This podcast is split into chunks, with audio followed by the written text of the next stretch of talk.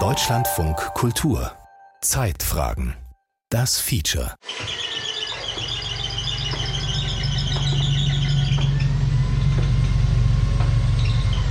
Das ist das große Problem, wenn man einen heißen Gegenstand anfasst. Ich sag's mal so, verbrennt man sich sofort die Finger und macht das nicht nochmal. Wenn Sie mit faserförmigen, mit mineralischen Stäuben längere Zeit in hohen Konzentrationen in Kontakt waren, dann erleiden Sie diese Erkrankung möglicherweise erst viele, viele Jahrzehnte später. Bei Asbest 30, 40 Jahre später. Tödlich, unsichtbar, überall. Altlast Asbest. Ein Feature von Thilo Schmidt. Ich war im Herbsturlaub auf einem Segeltörn gewesen, habe einen Anker gelichtet und habe ich, ist mir ein Schmerzenskreuz gefahren. Das war Oktober 94. Und seit der Zeit habe ich in dieser Stelle im Kreuz Schmerzen gehabt. Bin von Pontius zu Pilatus gelaufen, also von Arzt zum Orthopäden, vom Orthopäden wieder zum Arzt. Und alle haben gesagt, es ist hochspannend, aber wir haben keine Lösung für sie. Wolfgang Leiner Weigand hat auf der Terrasse seiner Wohnung in Darmstadt Kaffee serviert. Es ist ein sonniger Herbsttag. Leiner Weigand ist 70 Jahre alt. Er wirkt entspannt, geordnet. Ich gehöre zu denen, die überlebt haben, sagt er. Und dann bin ich mir mal vorstellig bei meinem Hausarzt geworden. Das war Ostern 95. Und er hat gesagt, wie sehen Sie denn aus? Sie müssen sofort ins Krankenhaus. Auch da fing man wieder an, Rheumafaktoren abzugleichen und alles Mögliche. Ähm, und da hat man aber auch durch einen Zufallsbefund äh, festgestellt, dass ich einen Tumor in der Lunge hatte, oben rechts, im oberen Lungenlappen. Und der wurde dann im Juni 95 operiert. Dann hat man auch festgestellt, dass sich der Tumor durch die Dorsalwand, das heißt durch die Lunge auf die Rücken, auf die Wirbelsäule gelegt hat. Schon im elterlichen Baubetrieb hat er in jungen Jahren mitgeholfen, in den Ferien an Wochenenden.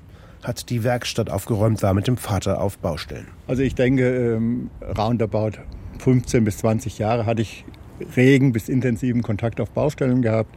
Selbst tätig auf Baustellen war ich ungefähr zehn Jahre. 1972 beginnt Wolfgang Leiner Weigand ein Architekturstudium, das er 1975 abbricht. Er engagiert sich in Frankfurt politisch, unter anderem gegen die Startbahn West, macht eine Maurerlehre, arbeitet auf dem Bau.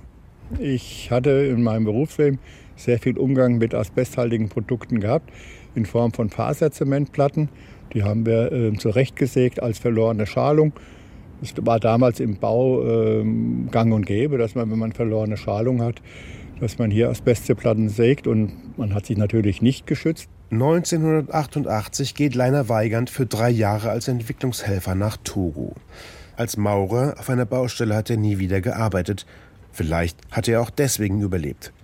Zuvor war er extremen Belastungen durch Asbest ausgesetzt. Die Fachleute sagen Asbestexposition.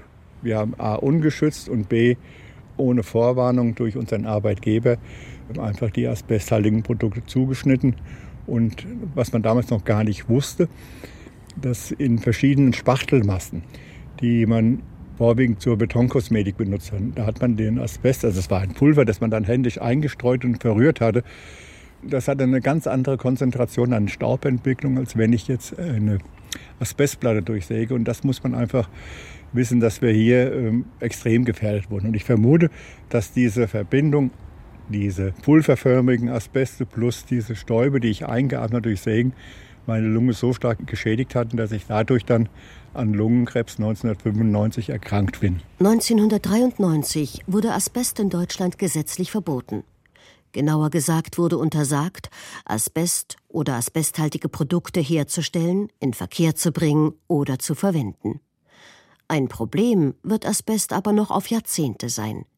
Denn es schlummert immer noch in knapp 10 Millionen Gebäuden in Deutschland. Und seit zehn Jahren erst weiß man, dass Asbest auch dort ist, wo man ihn bisher nicht vermutete. In Fliesenklebern, Spachtelmassen oder Fensterdichtungen. Auf den Baustellen wurde reiner Asbest aus Säcken händisch beigemischt in alle möglichen Produkte. Und das haben sich die Arbeitnehmer selbst die Konsistenz zurechtgestellt, indem sie das Pulver eingestreut haben. Und das ist jetzt das Neue, wo man jetzt sagt, bauen im Bestand, haben wir ähm, eine neue Gefahr durch Asbest, die bis 2012, 2014 überhaupt nicht äh, bewusst war. Man hat es nicht untersucht, man hat es negiert. Und man hat sich auch trotzdem gewundert, warum sterben immer noch so viele Menschen an den Folgen einer Berufskrankheit provoziert durch Asbest.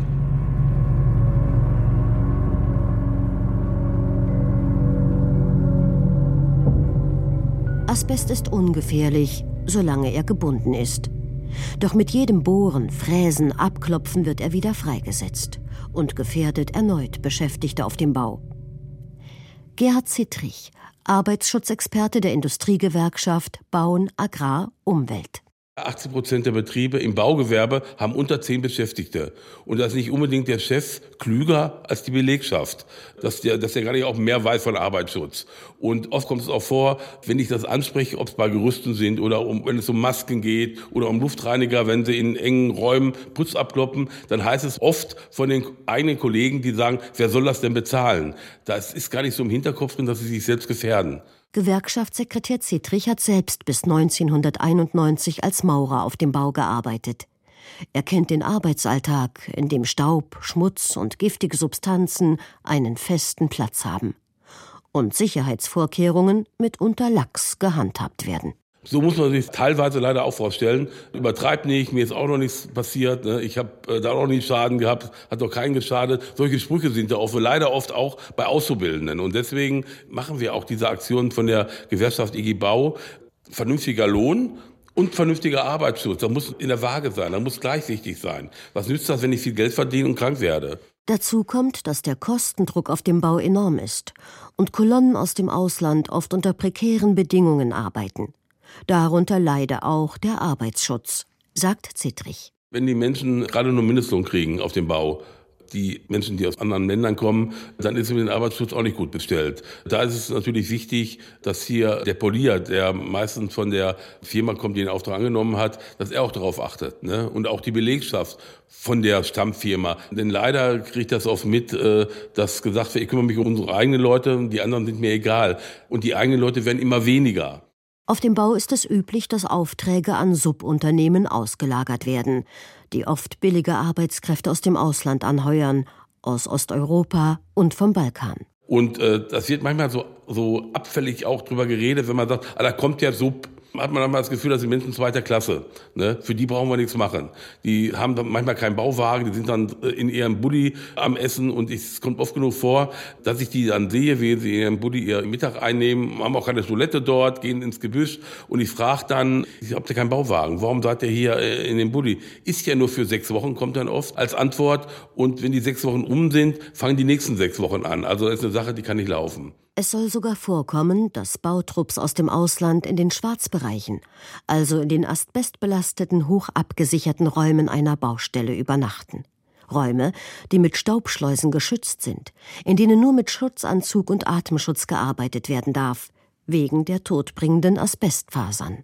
Das Besondere bei diesen Asbestfasern ist, dass es auf die ja, Konfiguration, auf die Länge und den Durchmesser der Faser ankommt.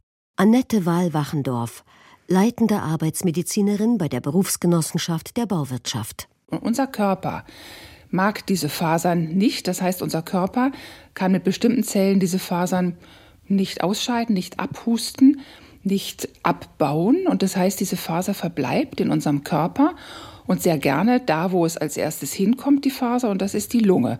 Und sie wird eingekapselt und das Gewebe vernarbt. Und ein solches vernarbtes Gewebe kann sich dann auch zu einem sogenannten Krebsgeschwür, Krebsgewebe entwickeln. Asbest ist eine Sammelbezeichnung für faserförmige Minerale. Am häufigsten wurden Weißasbest und Blauasbest eingesetzt. Vom Blauasbest geht eine besonders hohe Gefährdung aus, weil seine Fasern zur Längsspaltung neigen und dadurch besonders tief in die Lunge eindringen. Und allein die BG Bau bringt aktuell, das ist die letzte Zahl, die wir haben aus dem Jahr ähm, 2021, 100 20 Millionen Euro für asbestbedingte Berufskrankheiten auf. Allein nur im Jahr 2021 120 Millionen. Und auch jenseits der Bauwirtschaft sind die gesellschaftlichen Folgekosten von Asbesterkrankungen hoch. Von 1990 bis 2016 haben alle gewerblichen Berufsgenossenschaften zusammen 8,1 Milliarden Euro für medizinische Versorgung und Erwerbsunfähigkeitsrenten aufbringen müssen. Die Wunderfaser Asbest steckte und steckt eben nicht nur in Gebäuden, sondern auch in Schiffen, Autoreifen, Bremsbelägen und sogar Textilien.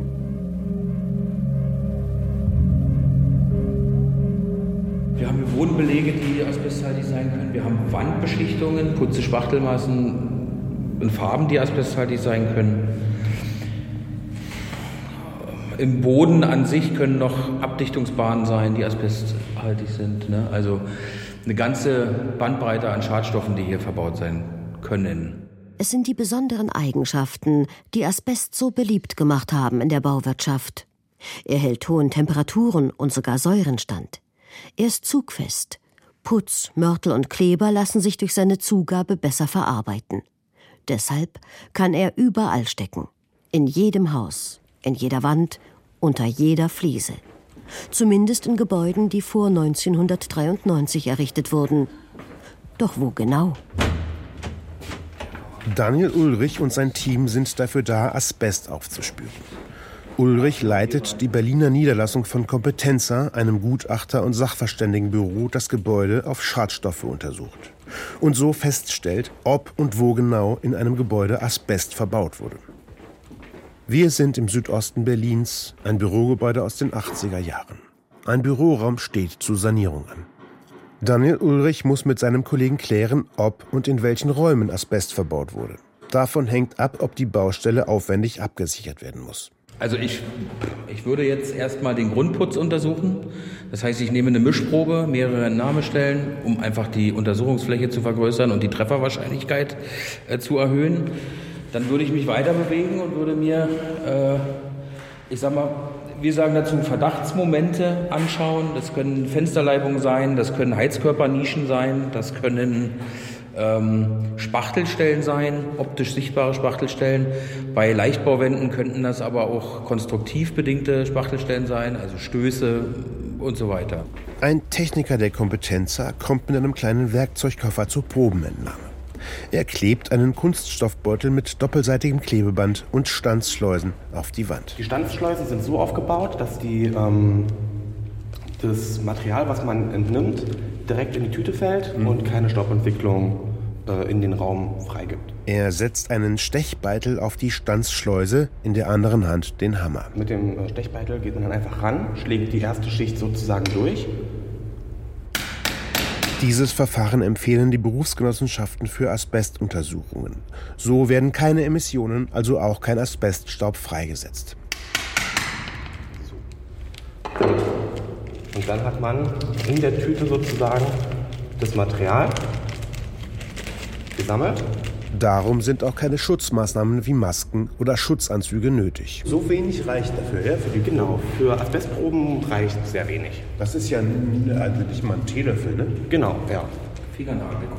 Fingernagelgroß. Erkundung und Bewertung asbestbelasteter baulicher und technischer Anlagen, also auch die Anzahl und die Größe der Proben, sind in der Richtlinie 6202 des VDI, des Vereins Deutscher Ingenieure, vorgegeben. Dann ist es halt wichtig, dass man, wenn man das Probenahmewerkzeug rauszieht, gleich darauf achtet, dass kein Staub freigesetzt wird. Okay, dazu Babyfeuchttücher? Genau, dazu Babyfeuchttücher. Der Stechbeitel wird mit dem Feuchttuch gereinigt. Dann entfernt man die Standschleuse vorsichtig. Und die Tüte mit der Probe wird mit doppelseitigem Klebeband verschlossen und zur Sicherheit in eine weitere Tüte gepackt. Und dann wird die Probenahmestelle, die ja noch offen ist, liegt, entweder mit ähm, Fixspachtel oder mit äh, Sprühkleber versiegelt, damit keine weiteren Stäube austreten können. Also das ist jetzt clean? Jetzt ist es clean. Nachdem der Kleber getrocknet ist, ist es auf jeden Fall clean. Wie viele Prozent Ihrer Proben sind positiv? Habe ich mir gedacht, dass die Frage kommt. Habe versucht, mich darauf vorzubereiten. Man kann es tatsächlich nicht sagen. Das schwankt tatsächlich von Auftrag zu Auftrag. Wir haben, es gibt, ich sag mal, Gebäude mit erhöhtem Verdacht da, wenn ich die sehe, weiß ich schon, okay, da könnte mich was erwarten. Und dann ist das nicht selten so, dass wir von 20 ähm, Putzproben oder Putzspachtelmassenproben 18 äh, positiv sind. Ja. Es gibt aber auch andere Fälle, da sind es dann zwei. Es ist ein Lotteriespiel. Zwar ahnen Sachverständige, wo in welchem Gebäude Asbest vermutet werden kann, Aber theoretisch kann jedes Gebäude belastet sein, das vor dem Asbestverbot im Oktober 93 errichtet wurde. Die Nachfrage nach Asbesterkundungen steigt. Und das Bewusstsein nimmt gerade zu. Also da, die Leute sind sensibler, die äh, ja, also man kann eine Steigerung feststellen, kann man schon so sagen, ja. So in den letzten Monaten, Jahren? Ja, im Verlauf des letzten Jahres oder dieses Jahres, ja. ja.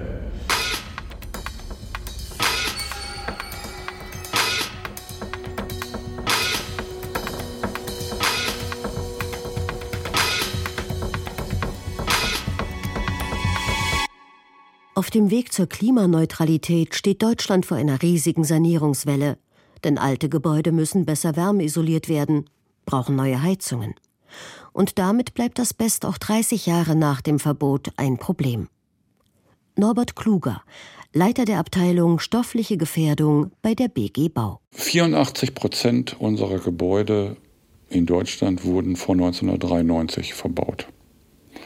Von den vielen Millionen Tonnen asbesthaltiger Materialien, die wir eingebaut haben, haben wir bislang nur einen kleinen Teil wieder ausgebaut.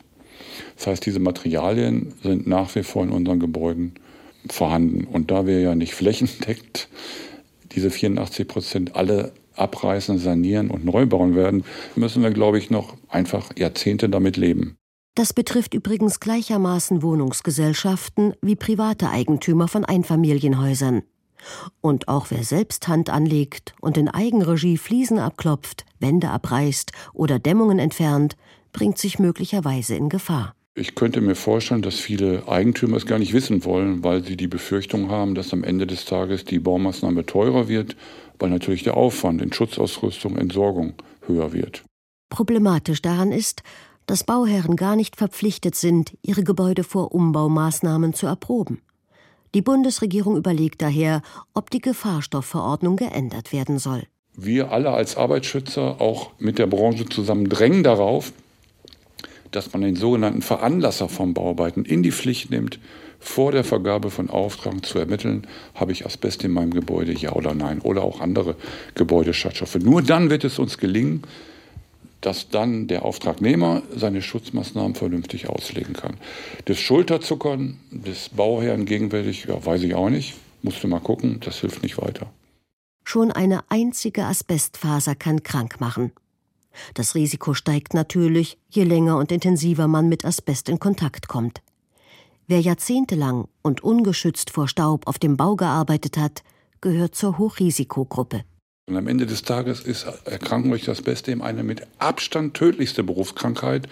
Und wir sehen, dass 74 Prozent aller tödlichen Erkrankungen in der Bauwirtschaft sind Asbest getriggert. Da kommt nochmal die Erkrankung durch Staub mit hier 10 Prozent obendrauf. Und dann sehen wir, das sind die Atemwegserkrankungen, die uns Sorge macht. Staub, Faserstäube durch Asbest, das ist das Gros aller 431 tödlichen Berufskrankheiten in der Bauwirtschaft.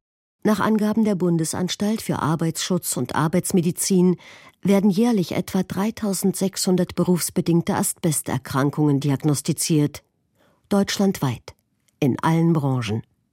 Und jedes Jahr sterben 1500 Menschen an einer Asbesterkrankung. Also erstmal ist ganz wichtig, und das ist das Typische für die Arbeitsmedizin, dass wir erstmal ganz wachsam sind und eine gute Anamnese, ein Gespräch machen sagt die Arbeitsmedizinerin Annette Wahl-Wachendorf von der Berufsgenossenschaft Bau. Und schauen, was hat der Beschäftigte früher gemacht. Und dann wird uns schnell klar, in diesem Fall ist es ja klar, dass da eine entsprechende Asbestexposition vorlag im Beruf.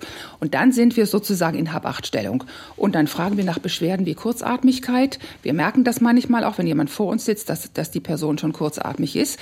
Das muss man natürlich abgrenzen gegenüber anderen Erkrankungen, die diese Symptome machen. Dann ist ganz hilfreich, ganz wichtig, schlichtweg eine Untersuchung der Lunge, also zunächst mal ein Abhorchen der Lunge, eine Schilderung der Beschwerden und dann die Lungenfunktionsprüfung. Da sieht man eine klare Einschränkung von bestimmten Parametern. Und dann sieht man bei einer Asbestose und natürlich auch beim Pleuramesitherium äh, oder ähm, einem Asbest, einem Karzinom der Lunge gegebenenfalls auch entsprechende Auffälligkeiten äh, in der Lunge. Wir sind geschult, unsere Ärztinnen und Ärzte sind äh, geschult, äh, solche Veränderungen im Lungenbild zu sehen, die typisch sind für Asbestosen. Asbestose bezeichnet eine Staublungenkrankheit, Eine durch Asbest verursachte Vernarbung des Lungengewebes. Die kann, oftmals Jahrzehnte später, zu verschiedenen Lungenkrebserkrankungen führen. Manche davon, vor allem das sogenannte Pleuramesotheliom, ein Tumor des Brustfells, mit einer extrem schlechten Prognose für die Patienten. Als Arzt und Ärztin sind wir mit dieser Begrifflichkeit sehr vorsichtig aus verschiedenen Gründen. Auch deshalb, weil die Menschen, der Patient, in dem Fall ist es ja dann ein Patient, äh, selbst entscheiden sollte, mit welcher Realität er umgehen möchte. Aber ganz sachlich und nüchtern müsste ich Ihnen jetzt im Gespräch sagen, dass die Überlebenschance für ein Pleuramesotheliom etwa 1,4 Jahre ist. Wichtig ist daher Prävention. Also zu verhindern, dass Menschen auf dem Bau ohne Schutzvorkehrungen mit Asbest in Berührung kommen. Da müssen wir als Ärzte die Sprache des Mannes auf dem Bau sprechen. Da müssen wir uns wirklich überlegen, wie erreichen wir die Leute. Und da müssen wir auch nicht äh, sozusagen als Halbgott in Weiß, sondern auf Augenhöhe demjenigen versuchen zu vermitteln, es ist sein Interesse, es ist sein Leben, das er schützen soll. Und das gelingt noch nicht ausreichend. Mir hat mal in meinem damaligen Zentrum, wo ich gearbeitet habe, eine Assistentin gesagt, Mensch, Frau Doktor, so habe ich Sie ja noch nicht erlebt. Also die kannte mich im Umfeld im Zentrum und dann hat sie mich eben auf der Baustelle erlebt mit jemandem und hat gemerkt, dass ich sozusagen die Sprache gewechselt habe und das fand sie beeindruckend.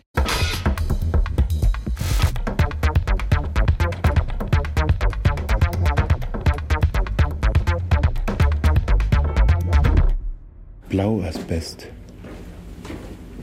Krokidolit. So sah das Zeug aus, was Sie früher sozusagen untergemischt haben? Das ist quasi Reinform, ja. Das gab es im Sack früher zu kaufen und dann hat man das genommen und untergemischt. Richtig. Sieht aus wie, ja, weiß ich nicht, so wie, hm, kann man schwer sagen, ne? so wie so ein Eiskristall oder sowas. Ja. Das Stück Asbest schimmert bläulich. Es erinnert an Stahlwolle oder Eiskristalle. Es ist in einer Vitrine im Foyer des Kompetenzer Sachverständigenbüros ausgestellt. Neben anderen asbesthaltigen Baumaterialien, Mörtelstücke, Bodenbeläge, Fliesenkleber. Niederlassungsleiter Daniel Ulrich führt ins Labor, wo die Asbestproben, die seine Techniker genommen haben, ausgewertet werden. Das ist jetzt ein Teil der Probenvorbereitung. Die Proben werden hier aufgemörsert. Gerade bei diesen kurze Spachtelmassenproben, haben einen zu erwartenden sehr geringen Asbestanteil. Die werden dann eben noch labortechnisch aufgearbeitet. Unter einer Abluftanlage zerkleinert ein Mitarbeiter Mörtelstücke händisch. Wir hatten ja diese Mischproben äh, da gerade eben genommen, die werden dann vereinigt, werden eingewogen, dann werden die zu einer Probe quasi zusammengeführt. Dann werden die heiß verascht, das heißt bei 400 Grad über eine gewisse Zeit ähm, quasi, ich sag mal, alles, was nicht Asbest ist, fliegt raus und was übrig bleibt, ist das Asbest. Das dient eigentlich nur der Aufkonzentration, sodass wir. Asbest selber brennt gar nicht. Erst ab einer sehr hohen Temperatur. Ja. Im gleichen Raum am Laborplatz nebenan werden die Proben noch weiter behandelt. Hier haben wir noch die Filtration. die läuft gerade nicht, aber das sieht dann ungefähr so aus. Da wird quasi eine Suspension erzeugt. Ähm, mit einer schwach konzentrierten Salzsäure angelöst, um die nach der 400-Grad-Behandlung immer noch übrigen ja, Fremdstoffe oder Störstoffe daraus zu holen. Genau. Und der Asbest äh, überlebt auch die Salzsäure? Die überlebt alles. Das ist ja das Schlimme am Asbest. Und das ist ja wahrscheinlich auch sein Vorteil gewesen, ne? Ja, natürlich. Asbest hat viele gute und eine schlechte Eigenschaft. Eine Baustoffprobe aus Berlin-Zehlendorf unter dem Rasterelektronenmikroskop 3000-fach vergrößert. Das ist sogar die hier? Weißasbest. Für die Sachverständigen ist das an der Faserform eindeutig zu erkennen. Es ist aus einem Wohngebäude, das ist ein Bodenbelag. Mit einem Kleber und Mischprobe deshalb, weil dieser Bodenbelag. Das ist diese, diese Flexplatte, das sehe ich an der Farbe schon. Die sind sehr spröde, das erkennt man ganz gut. Und haben halt hier diesen schwarzen Kleber darunter, der ebenfalls asbesthaltig sein kann. Oder also das heißt, das ist jetzt möglich, dass der Asbest in der Fliese selber ist oder aber auch im Kleber oder beides? Beides. Entweder oder oder beides. Die Analyse der Asbestproben ist anspruchsvoll. Beprobung und Auswertung sind teuer, aber je nach Befund nur ein Vorgeschmack auf die Kosten, die auf Bauherren zukommen. Klar kostet das Geld. Die Gerätschaften, wir sind äh, teure Geräte, das sind hohe Technologiekosten, die wir haben, die müssen natürlich auch irgendwie bezahlt werden. Es ist so, dass diese Untersuchung ist ja nicht gleich die Sanierung. Die Sanierungskosten kommen ja dann noch. Ja? Und dann kommen ja auch noch die Entsorgungskosten obendrauf. Wir machen den Anfang, wir sind der Anfang, der teuer ist, und dann kommt der ganze Rest hinterher. Ne? Die Bundesregierung will durchsetzen, dass alle Gebäude, die vor dem Asbestverbot 1993 gebaut wurden, vor einer Sanierung oder einem Umbau auf Asbest untersucht werden müssen. Asbestbeprobungen würden dann für den Großteil der Gebäude vor jeder Baumaßnahme obligatorisch. Zurück in Darmstadt auf der Terrasse von Wolfgang Leiner Weigand. Sein Leben hat sich mit seiner Diagnose radikal verändert. 1995 wurde der Lungenkrebs im oberen rechten Lungenlappen herausgeschnitten. Man hatte auch Metastasen festgestellt, auch auf der anderen Seite, aber die waren nur noch in den Lymphen drin. Die haben die ganzen Lymphknoten rausgenommen und gehofft, dass es gut geht. Die Hoffnung war berechtigt, es ging gut. Ein Liter Lungenvolumen wurden ihm entfernt. Ironie des Schicksals. 1993, noch bevor er seine Krebsdiagnose überhaupt ahnt, orientiert sich Leiner Weigand beruflich um. Er wird Arbeitsschützer, zunächst bei der Gemeinde Pfungstadt, später beim Regierungspräsidium Darmstadt. In seine Zuständigkeit fällt unter anderem Asbest es gibt ganz fatale Geschichten. Also man kommt auf eine Baustelle und dann haben die Leute ihre Maske auf, haben aber auch ihren Schutzanzug an und sind, denkt man einmal sauber eingepackt. Und dann schaut man sie an und dann ist in der Maske links oder rechts, je nachdem, wie, welche Hand sie rauchen, ein Loch drin, wo die Zigarette drin sein kann. Solche Bilder, äh, dann sagst du, da wirst du verrückt. Ihm sei Aufklärung immer wichtiger gewesen, als Strafen zu verhängen, sagt Leiner Weigand durch seine Tätigkeit auf dem Bau und spätestens nachdem bei ihm selbst Asbest verursachter Krebs diagnostiziert wird. Und dann gibt es das nächste Fatale. Ähm, die Leute sind sauber angezogen, kommen aus dem Schwarzbereich raus. Das heißt, sie haben mit asbesthaltigen Baustoffen Umgang gehabt. Der Aufsichtsführende kommt. Als erstes macht er erst einmal ähm, seine Maske runter, dann fängt er an, so ein bisschen rumzuklopfen. Das ist so, weil man Staub hat. Und dem Moment wirbelt man den Staub ja auf, Maske ist weg, man atmet diesen Staub ein. Das ist so der erste Schritt, ähm, was man falsch machen kann.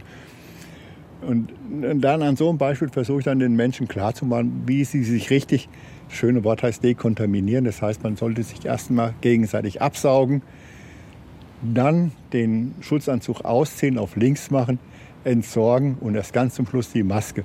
Über diese Beispiele habe ich versucht, die Mitarbeiter ähm, dahingehend zu sensibilisieren, dass sie wissen, sie haben hier Umgang mit einem Stoff, der tödlich sein kann. Was es für ein Gefühl gewesen ist, als staatlicher Arbeitsschützer natürlich in voller Schutzausrüstung Baustellen zu kontrollieren? Nach Krebsdiagnose und Operation? Er habe sich ein bisschen als Held gefühlt, sagt er. Denn er habe die Krankheit besiegt. Daher rührt seine Motivation, vor Asbest kann und muss man sich schützen. Deswegen bin ich immer noch ein Tingler, wie Sie so schön sagen, oder ein Reißender in Sachen Gesundheitsschutz, um einfach meine Erfahrungen, die ich gemacht habe, sowohl als Arbeitsschützer auf Baustellen als auch in meinem Berufsleben an Kollegen weiterzugeben, dass die einfach als Multiplikatoren wirken können. Nur dann macht das Ganze auch einen Sinn. Und da bin ich halt irgendwie noch eine Kämpfernatur.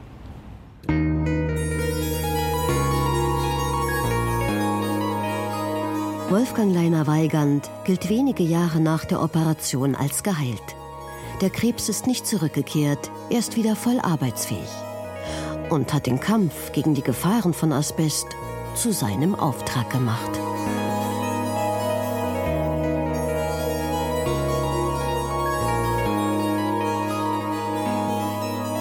Tödlich, unsichtbar, überall. Altlast Asbest. Ein Feature von Thilo Schmidt. Es sprachen der Autor und Ilka Teichmüller. Ton Andreas Stoffels. Regie Stefanie Lasey. Redaktion Gerhard Schröder. Produktion Deutschlandfunk Kultur 2024.